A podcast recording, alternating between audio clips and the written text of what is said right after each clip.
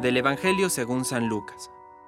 Jesús dijo a sus discípulos, Yo he venido a traer fuego sobre la tierra, y cómo desearía que ya estuviera ardiendo.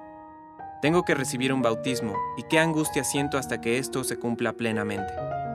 ¿Piensan ustedes que he venido a traer la paz a la tierra? No, les digo que he venido a traer la división. De ahora en adelante, cinco miembros de una familia estarán divididos, tres contra dos y dos contra tres el padre contra el hijo y el hijo contra el padre, la madre contra la hija y la hija contra la madre, la suegra contra la nuera y la nuera contra la suegra. Palabra de Dios. Compártelo, viralicemos juntos el Evangelio. Permite que el Espíritu Santo encienda tu corazón.